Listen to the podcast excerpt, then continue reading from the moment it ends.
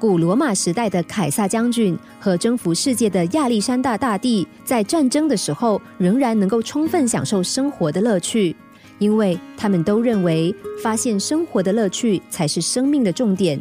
至于战争，则是不得已的人生经历。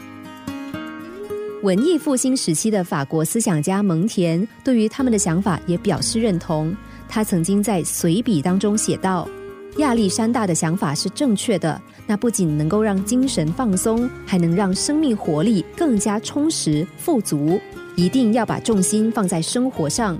我们最重要的责任是懂得生活，而不是去张扬自己的权利或是扩张财富领土。真正能让我们感到光荣的是生活的惬意和愉悦。至于权利，不过是生命里可有可无的附属品。许多人功成名就，准备享受生活的时候，才发现，尽管已经到达了巅峰，然而一路苦心经营的领土，居然只剩一片荒芜。这就像许多名人忍不住透露的：如今虽然名利双收，但是我们生活的空虚和内心的孤独感，却不是外人所能够明了的。我们听见这样的经验和感慨，是不是也该重新审视自己的人生呢？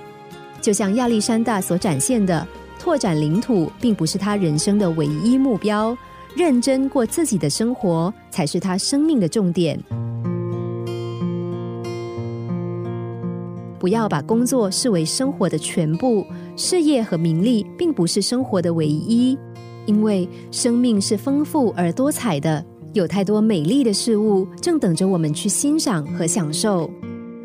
美国诗人惠特曼曾经提出这样一个思考：人存在的目的，除了享受生命之外，还有些什么？